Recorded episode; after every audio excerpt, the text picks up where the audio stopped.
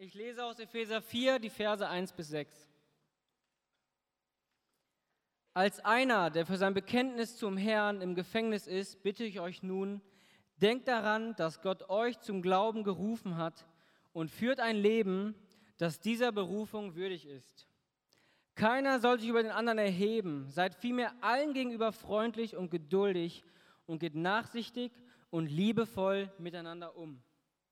Setzt alles daran, die Einheit zu bewahren, die Gottes Geist euch geschenkt hat. Sein Frieden ist das Band, das euch zusammenhält. Mit Einheit meine ich dies. Ein Leib, ein Geist und genauso auch eine Hoffnung, die euch gegeben wurde, als Gottes Ruf an euch erging. Ein Herr, ein Glaube, eine Taufe, ein Gott und Vater von uns allen, der über alle regiert, durch alle wirkt und in allen lebt. Und Jesus, dafür danken wir dir. Danke, dass du in uns lebst und dass du regierst. Du bist ein Gott, der heute noch spricht. Und wir beten jetzt für die Predigt vom Uli. Wir beten, dass du durch Uli sprichst, unsere Herzen berührst. Wir wollen deine Schönheit sehen in der Bibel. Wir wollen deine Schönheit sehen in der Predigt und wir beten um deinen Segen für Uli. Wir beten um deinen Geist, dass er durch Uli spricht wir beten, dass du Uli gebrauchst. Gib uns Wachheit, Konzentration, um auf das zu hören, was du für jeden einzelnen von uns jetzt und heute Abend zu sagen hast, Jesus. Amen.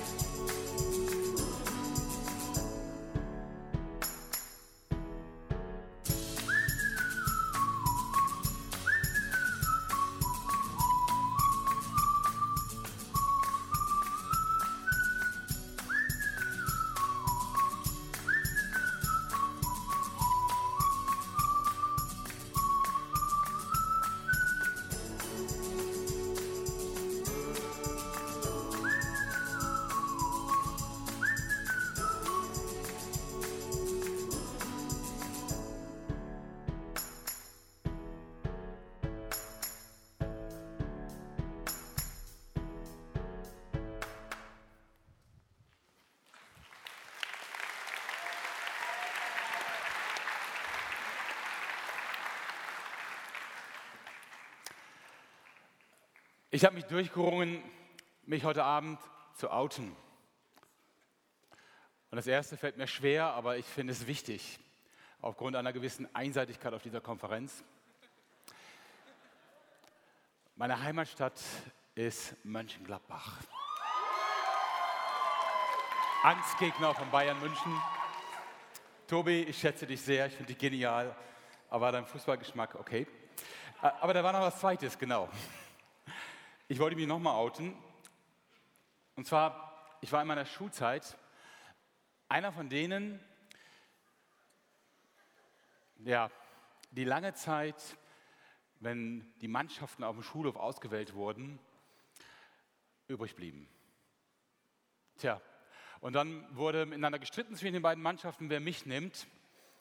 Und äh, die Schwächere wurde bestraft, die kriegte mich. Ich habe das aber geändert mit der Zeit ich habe eine bestimmte Taktik gehabt beim Spiel, die war mir angeboren. Ich hatte nicht so eine ganz genaue Zieltrefferquote. Das heißt, wenn ich nach dem Ball trat, das konnte sehr gut auch mal daneben gehen, ohne Absicht natürlich. Und äh, irgendwann haben mich die Mannschaften relativ schnell reingewählt, weil sie wussten, das bekommt ihrer Gesundheit besser. Und sie wollten mich lieber dem Gegner zumuten.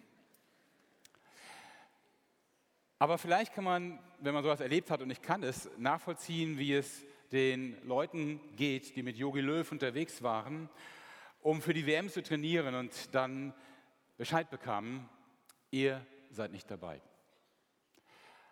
Ein echt schwieriges Gefühl.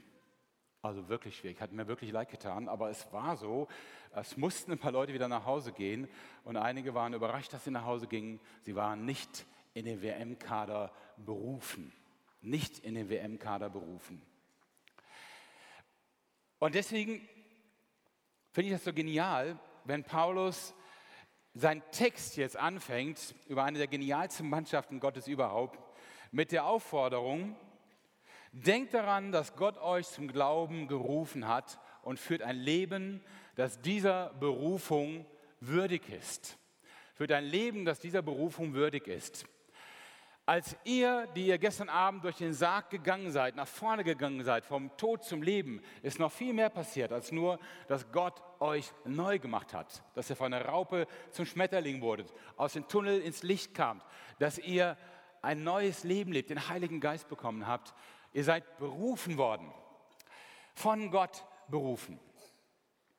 Und Paulus sagt, diese Berufung hat bestimmte Folgen. Ich bleibe immer noch dabei, was ich gestern gesagt habe. Es geht jetzt nicht darum, gestern noch hätte ich gesagt, du brauchst nichts zu tun, außer zu glauben. Und jetzt sage ich, ja doch, ein bisschen was musst du tun. Gerade so denkt Paulus nicht, sondern er sagt, wenn ihr jetzt in einer neuen Mannschaft seid, dann lebt einfach so, dass das Sinn macht. Also bei Yogi Löws Mannschaft ist das mit Sicherheit hundertprozentig klar. Ich vermute, dass es sehr strenge Regeln gibt, was man tun darf, was man lassen muss, wann man zu Bett geht, wann man aufsteht, wie viel man frühstückt und so weiter, wenn man sich jetzt auf die WM vorbereitet. Das hat ja nichts damit zu tun, dass sie sich das noch verdienen müssen, aber es ist einfach das, was das konsequent nachfolgt. Ich hörte mal, dass bei uns aus dem Dorf jemand nominiert war, in den Kader von Borussia Dortmund berufen zu werden. Und er fuhr mit einer ganzen Menge begabten jungen Leuten mit dem Bus nach Dortmund, sollte da vorspielen. Er stieg aus dem Bus ein machte sich erstmal äh, aus dem Bus aus, machte sich erstmal eine Zigarette an und war draußen. Das ist bei Sportlern so, war sofort klar, der kommt nicht in Frage. Was Paulus hier meint ist, es gibt, wenn du berufen wirst, einfach gewisse Konsequenzen, wie du deine Berufung lebst. Ich habe natürlich, obwohl ich so dermaßen unbegabt war als Fußballer, und ich war es wirklich, und ich muss mich bei meinen Kindern entschuldigen, ich habe es auch nicht vererbt, äh, das Fußballspielen umgekehrt. Ich habe eher meine Nichtbegabung vererbt. Ähm, ich habe natürlich geträumt, ja, von dieser Zeit, wo man zufällig irgendwo Fußball spielt und zufällig ein wichtiger Trainer einer wichtigen Mannschaft vorbeikommt und auf mich zeigt und sagt, du kommst mit, für dich habe ich eine Berufung. Ist nie wahr geworden, ich bereue es auch eigentlich gar nicht. Aber eins ist klar, wenn wir berufen sind in den Kader Gottes, in den Kader der Heiligen, in die Mannschaft der Heiligen, dann bedeutet das, auf eine Art und Weise zu leben, die das widerspiegelt.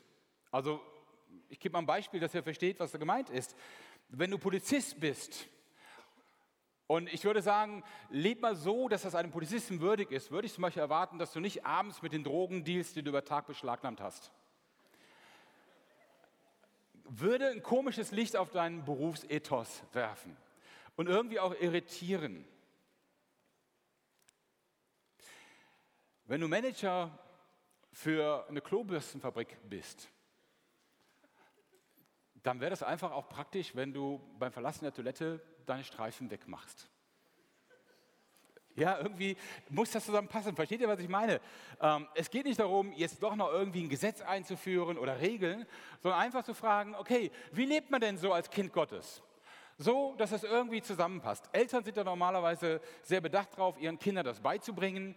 Zum Beispiel, dass man beim Essen vernünftig isst. Und da müssten Kinder lernen, mit Besteck zu essen. Also Messer und Gabel oder erstmal nur Löffel, später Messer und Gabel. Das ist wichtig, weil wenn man da irgendwelche Leute besuchen geht oder die kommen einen besuchen, ähm, dann möchten die Eltern natürlich zeigen mit den Kindern, ja, gut erzogen, ja, wir geben uns Mühe, gehören zu uns, richtig gute Kinder. Logisch ist das nicht. Ja, man könnte es auch ganz anders machen. Ich habe eine Zeit lang in Indien gelebt, auch in Pakistan. Und gerade in Indien gibt es durchaus die Sitte, mit den Fingern zu essen. Übrigens für die Inder auch viel logischer. Wenn du Besteck kriegst irgendwo im Restaurant oder so, kann das durchaus schmutzig sein. Oder jemand, der krank ist, hat es angefasst. Ich war in Indien öfters magenkrank und kann das nachvollziehen. Wenn du deine eigenen Finger benutzt, dann sind die so sauber oder schmutzig, wie du das willst. Ja, das hast du dann besser in der Hand, im wahrsten Sinne des Wortes. Und die Inder denken von daher, es ist viel zivilisierter, mit den Fingern zu essen. Unseren Kindern haben wir das Essen mit Besteck beigebracht und äh, haben nicht überlegt, es ihnen indisch beizubringen, einfach damit sie ihrer Berufung in unserer Familie einigermaßen würdig sind. Also, dass Leute sagen, anständige Kinder. Das ist, wovon Paulus hier spricht. Du bist berufen Und jetzt ist es einfach ganz normal zu sagen, wie spiegel ich das denn wieder, dass ich Teil dieses Kaders bin, Teil dieser Mannschaft, Teil des Teams, Teil von Gottes Volk, dass ich in Christus bin. Wie lebe ich das? Wie kann ich das sichtbar machen für Menschen? Wandelt würdig eurer Berufung. Und das Interessante ist jetzt, bei Paulus kommt jetzt nicht eine Erklärung, wie man mit Messer und Gabel isst, und auch nicht jetzt irgendwelche moralischen Vorstellungen. Manche Gemeinden hätten ja gerne, dass Paulus mal erläutert hätte, wie lang eigentlich die Haare eines Mannes sein sollen oder dürfen, Entschuldigung, und wie lang die Haare einer Frau sein müssen. Ähm, oder welche Kleidung man anzieht. Also wie man sich anständig benimmt. Interessanterweise haben viele Gemeinden ganz klare Vorstellungen, wie man anständig aussieht als Christ, die alle mit der Bibel gar nichts zu tun haben. Die verwechseln das.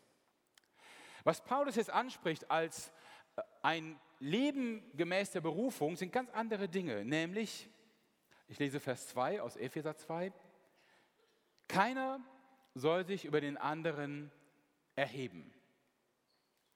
Seid vielmehr allen gegenüber freundlich und geduldig und geht nachsichtig und liebevoll miteinander um. Keiner soll sich über den anderen erheben. Berufen zu sein als Kind Gottes berufen zu sein in Christus, in Christus gestorben und auferstanden, wird gelebt in der Beziehung zum Nächsten, in der Beziehung zum anderen. Im griechischen Text ist das sogar noch ein bisschen krasser. Die Eberfelder Bibel schreibt das so, ähm, wo hier steht, geht liebevoll miteinander um, ertragt einander in Liebe. Ich finde das deswegen etwas cooler, weil ertragen ist für mich so ein Begriff, wo ich sage, also der andere ist wirklich blöd drauf. Aber ich reiße mich jetzt zusammen. Ja. Also ertragen heißt, und das finde ich trostreich, dass auch die Epheser, an die Paulus schreibt, offensichtlich es nicht immer einfach miteinander hatten. Dass sie sich offensichtlich auch gegenseitig schon mal nerven konnten. Und dass es nicht immer der Himmel auf Erden war, eine urchristliche Gemeinde zu sein. Auch damals gab es massive Probleme, Ärger und Leute, die einem richtig auf die Nerven gingen.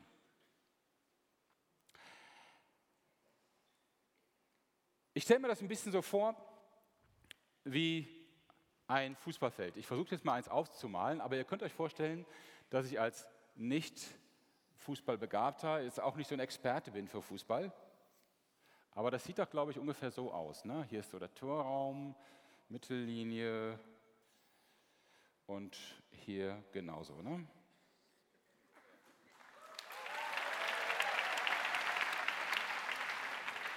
Ich habe auch keine Berufung als Künstler, aber danke. Und jetzt gibt es natürlich verschiedene Positionen. Ja, also da werde ich jetzt schwach. 4-4-3 oder wie spielt Jogi Löw? Ist das dann vier Verteidiger, vier Mittel? 4-2-3. Ist egal, ja? Also es gibt verschiedene Positionen, wollte ich nur sagen.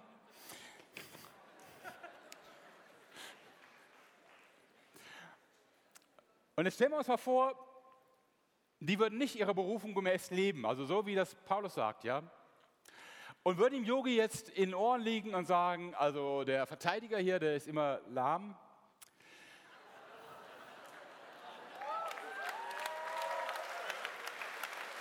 Ich hoffe es ja, ja, damit wir ein paar Chancen haben. Und ich bin der beste Stürmer. Ich sehe es nicht ein, dass ich im Mittelfeld rumgammeln muss. Ja. Ähm, ich denke, ihr alle versteht genug vom Fußball. Also jetzt mal, damit das hier nicht sexistisch missverstanden wird. Die Frauen verstehen ohnehin viel mehr vom Fußball. Die werden Weltmeister. Ja?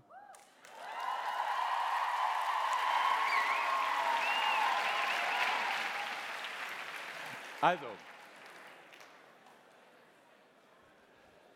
wenn das so anfangen würde, die Männer sind alle am Diskutieren, aber okay. Wenn das so anfangen würde, ich glaube, das wären die Ersten, die raus wären, wo Jürgen sagen würde, ihr könnt euch wieder setzen. Ähm, das funktioniert nicht. Ja? Keiner erhebe sich über den anderen. Das ist eine schwierige Geschichte, ich weiß. Zu akzeptieren, dass ich manchmal in der Gemeinde nicht die Position einnehmen kann, die ich verdient habe. Ja? Oder dass ich manchmal nicht so gesehen werde, wie mich Leute sehen sollten. dass ich nicht die Aufmerksamkeit habe, die ich brauche. Das ist schwierig. Und es gibt ja, das wissen wir, oder weiß ich jetzt sogar, äh, es gibt ja quasi eine, eine zweite Mannschaft, die komplett auf der Bank sitzt, in Reserve. Das finde ich schon enorm, zu sagen, ich fahre da mit und zu ertragen, dass du vielleicht ein paar Minuten eingesetzt wirst, vielleicht auch gar nicht. Aber so funktioniert das Ganze. Das ist die einzige Chance. Diese Spielchen innerhalb einer, eines Teams, innerhalb einer Gemeinde, sich darüber zu beschweren, sich zu ärgern, dass man nicht so gewürdigt wird, wie man das braucht, zerstört die Teamfähigkeit der Gemeinde, zerstört Gemeinde selber. Keiner erhebe sich über den anderen. Keiner versuche, den anderen auszuhebeln und sich selbst Positionen zu nehmen, die nicht vorgesehen sind. Oder seid allen gegenüber freundlich. Auch das kann man sich kaum vorstellen, dass hier in so einem Feld hier einer der Verteidiger zum Mittelfeldspieler geht und sagt, hey, wenn du mir jetzt nicht endlich vernünftig, ja umgekehrt, er wird wahrscheinlich zu dem Verteidiger gehen sagen, wenn du mir nicht endlich vernünftig die Pässe zugibst, dann bin ich so sauer, ja, und ihn dann vielleicht noch ein bisschen rumschubst.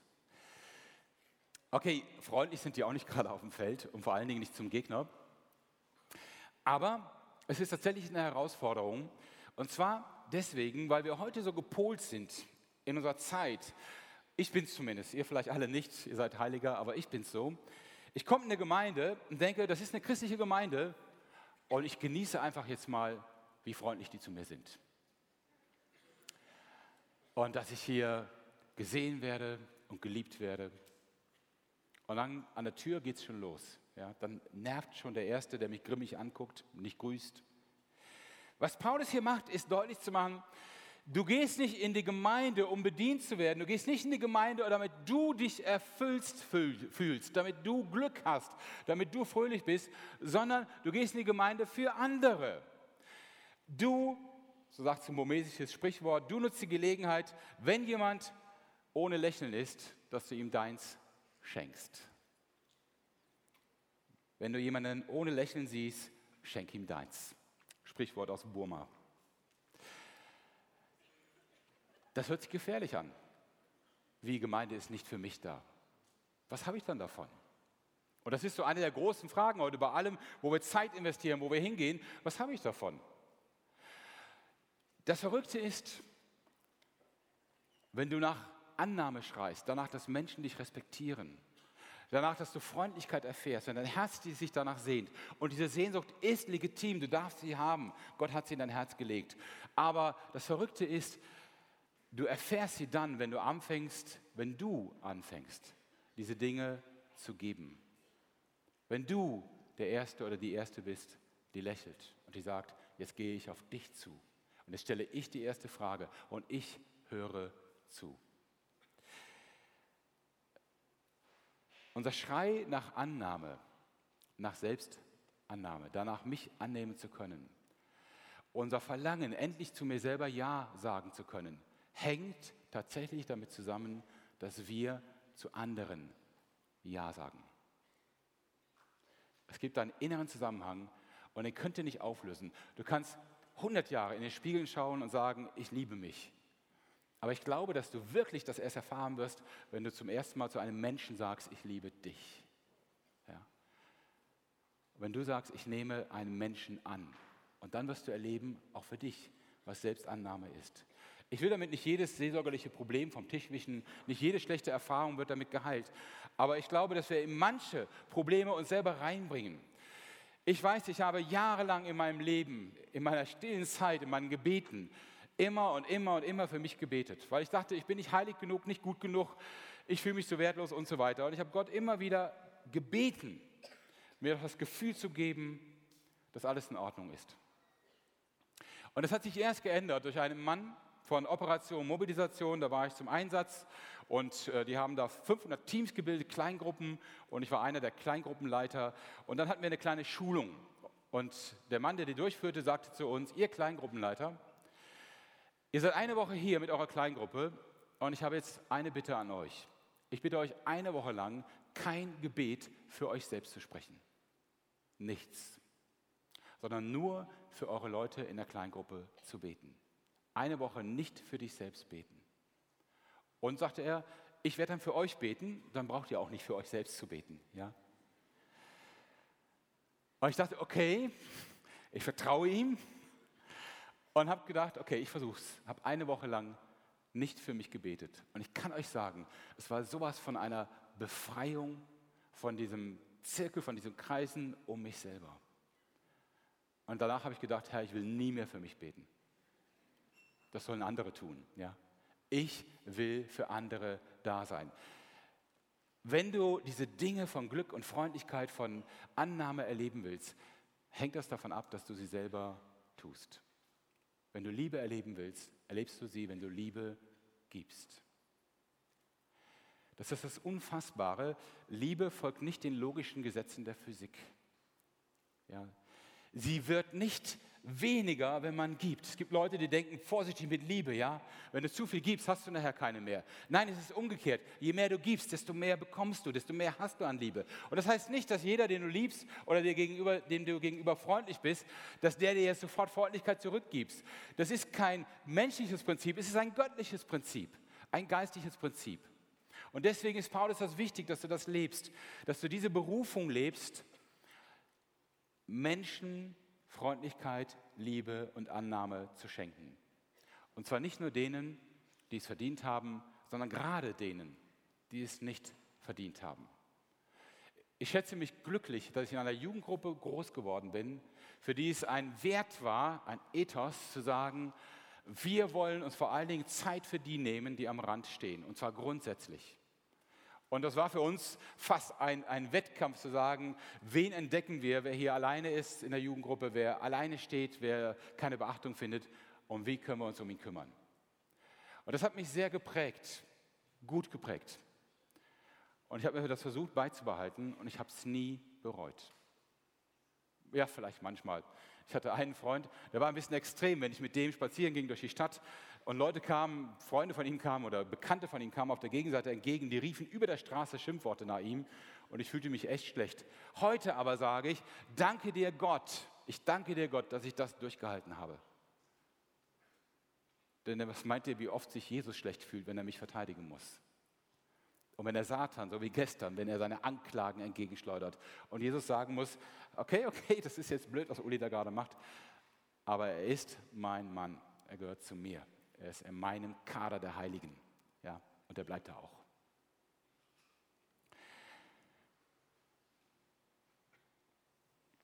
Demut bedeutet seine Position in der Gemeinde einnehmen und Ja dazu zu sagen, auch wenn ich mich dabei nicht wie ein Star fühle.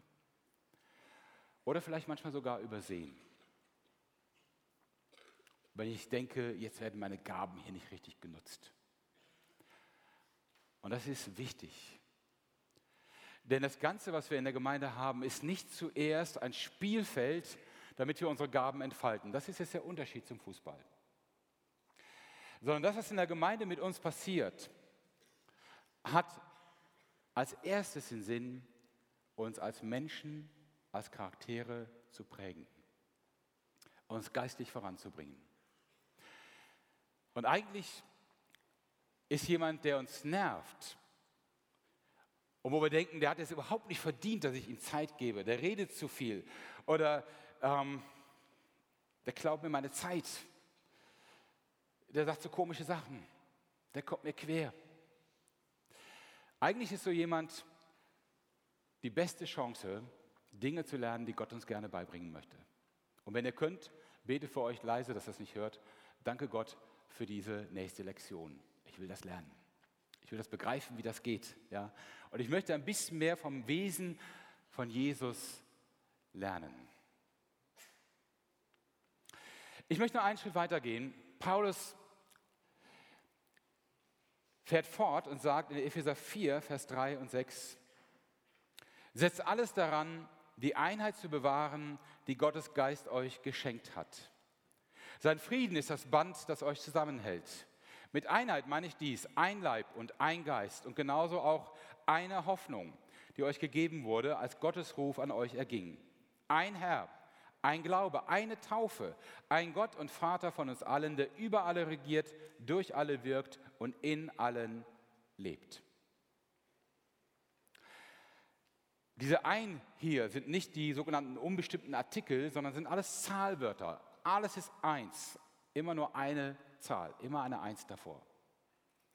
Und das, was Paulus hier sagt, spielt zuerst auf die Trinität an. Ein Geist, ein Herr, ein Vater.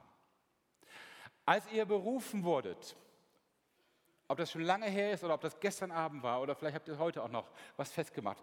Als ihr berufen wurdet, wurdet ihr nicht nur als Einzelne berufen, sondern in eine Gemeinschaft hinein. Die Gemeinschaft von Christen ist genauso Berufung wie die Gemeinschaft mit Christus.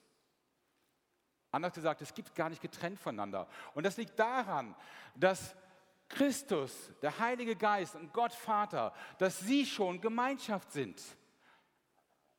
Wenn er mich jetzt fragt, wie das funktioniert, dann ist natürlich die Antwort von Tobi,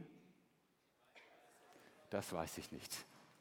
Aber Gott stellt sich schon vor als drei in eins, als Gemeinschaft, als Gruppe, nicht getrennt, aber auch nicht ineinander übergehend, irgendwie, wie wir es nicht wissen, aber als Gemeinschaft.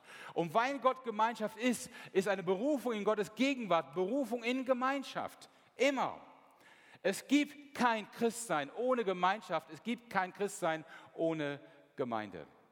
Die Berufung ist auch die Berufung in die Gemeinde. Paulus sagt, wir sollen die Einheit bewahren, die Gottes Geist uns geschenkt hat. Ihr habt Gottes Geist. Das ist eine fantastische Wahrheit. Das heißt, Gott selber lebt in euch. Er ist da. Er ist wirklich in euch. Klar, man kann nicht genau sagen, wo. Aber er ist da. Gott hat uns nicht allein gelassen, er hat uns den Geist geschenkt.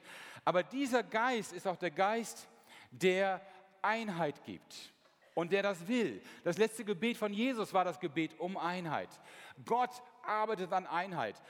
Und ich muss ehrlich sagen, angesichts von über 40.000 Konfessionen in dieser Welt haben wir unseren Auftrag wirklich schlecht ausgeführt. Wirklich schlecht. Und ihr seid die Generation, die es anders machen können. Ja?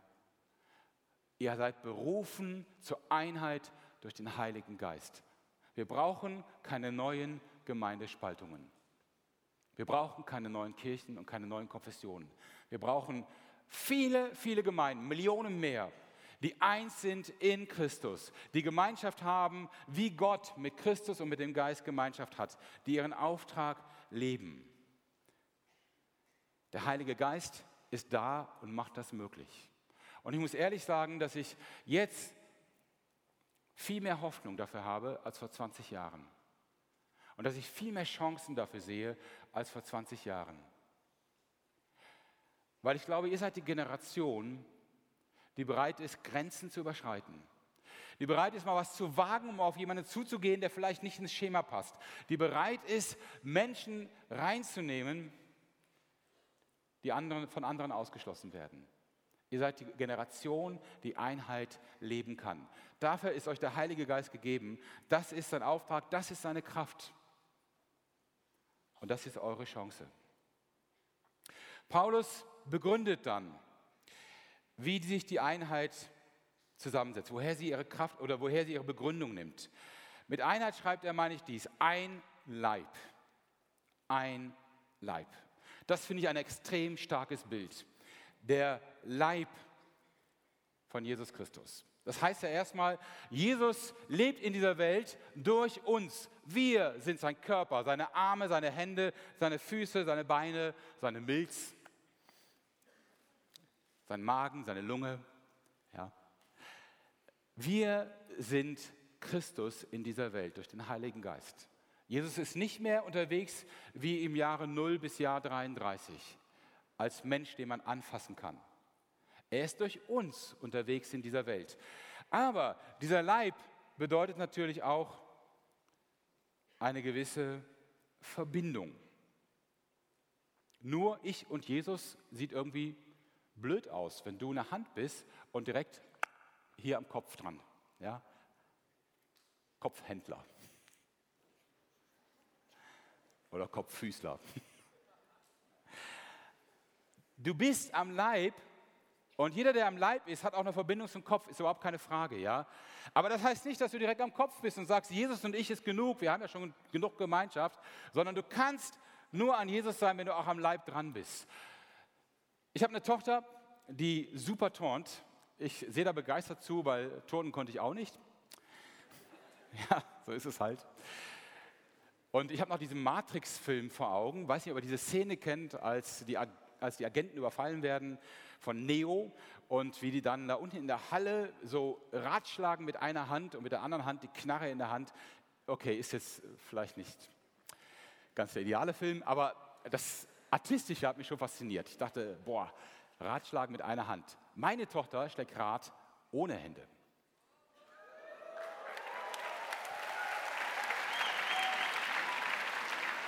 Bis vor drei Wochen. Da ist sie beim Landen, ähm, naja, sie lag am Boden, sagte sie mir, und der Arm lag nicht mehr so, sondern irgendwie anders. Ja. Sie hat mir dann das, später das CT davon gezeigt, dreidimensionale Aufnahme von einem ausgerenkten Ellenbogen und einer gebrochenen Speiche. Ich hatte keinen Appetit mehr. Es sah wirklich grausig aus. Ich habe sie extra gefragt, ob ich das erzählen darf. Ähm, weil sie ist in der Halle hier und ihr könnt sie sehr leicht erkennen, ja. Sie grüßt immer so. Aber ich sage das deswegen, um euch deutlich zu machen, damit Gemeinde funktionieren kann, brauchen wir eine gesunde Verbindung. Ja? Ich wusste gar nicht, dass Ellbogen ausrenken können und ich habe echt ein bisschen ein flaues Gefühl bei dem Gedanken, das könnte mal passieren. Äh, meine Tochter ist sehr tough, die hat das ausgehalten, aber es muss schrecklich wehtun. Auf jeden Fall, Gemeinde braucht eine gute Verbindung, braucht eine richtige Ordnung im Körper, braucht Menschen, die sagen, ich verwirkliche hier nicht nur mein eigenes Programm, sondern ich lasse mich andocken an die Gemeinde. Ich lasse mich verbinden mit den anderen. Ich gucke, wo ich für andere da sein kann, wie ich mich einbringen kann, was ich tun kann. Davon hängt Gemeinde ab. Wir sind ein Leib. Und das nicht nur, damit wir irgendwie fett, faul und bewegungsunfähig auf dem Sofa hocken, Chips essen, Bier trinken und sagen, hoffentlich kommt Jesus bald wieder sondern natürlich, um was zu tun.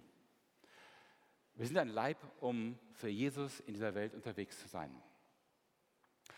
Paulus sagt, ein Leib und ein Geist und eine Hoffnung, die euch gegeben wurde, als Gottes Ruf an euch ging. Ein Herr, ein Glaube, eine Taufe. Ich kann jetzt nicht zu allem was sagen, aber zu der Taufe möchte ich da doch noch was sagen. Als ich diesen Text sah, dachte ich, eine Taufe, haha da gibt es ja wohl ganz viele Taufen und ganz viele Möglichkeiten, das auszuführen. Ja? Manche nehmen nur einen Tropfen Wasser und taufen. Andere werden untergetaucht. Und ich habe mir sagen lassen, in strengeren russlanddeutschen Gemeinden muss das Wasser auch kalt sein, deswegen am liebsten im Winter taufen. Dann weißt du auch, dass du gestorben bist.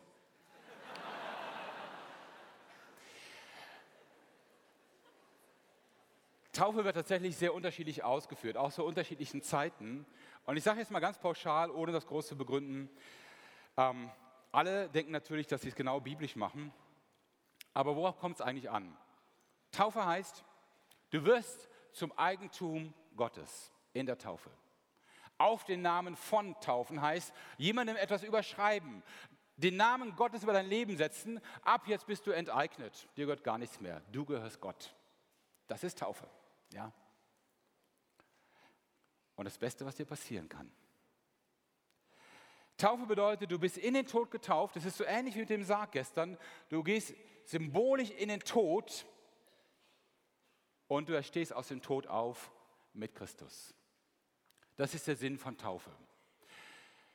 Dass du getauft wirst, hat also nichts damit zu tun, wie gut du als Christ bist oder wie du dich geistig fühlst sondern es heißt einfach nur, du bist ein Teil von Christus.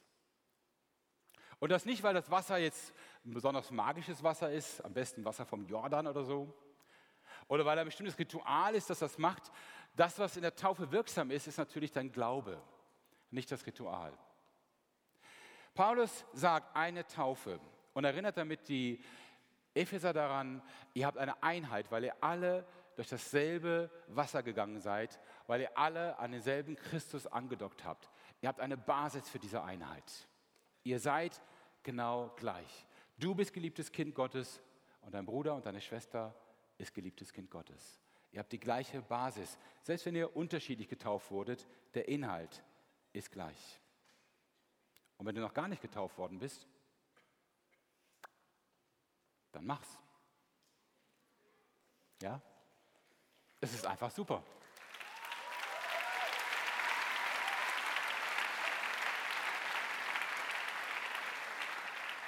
Und mach's, auch wenn du schon ein paar Jahre Glauben hinter dir hast, mach's, um es zu zeigen. Ja, das ist mit mir passiert.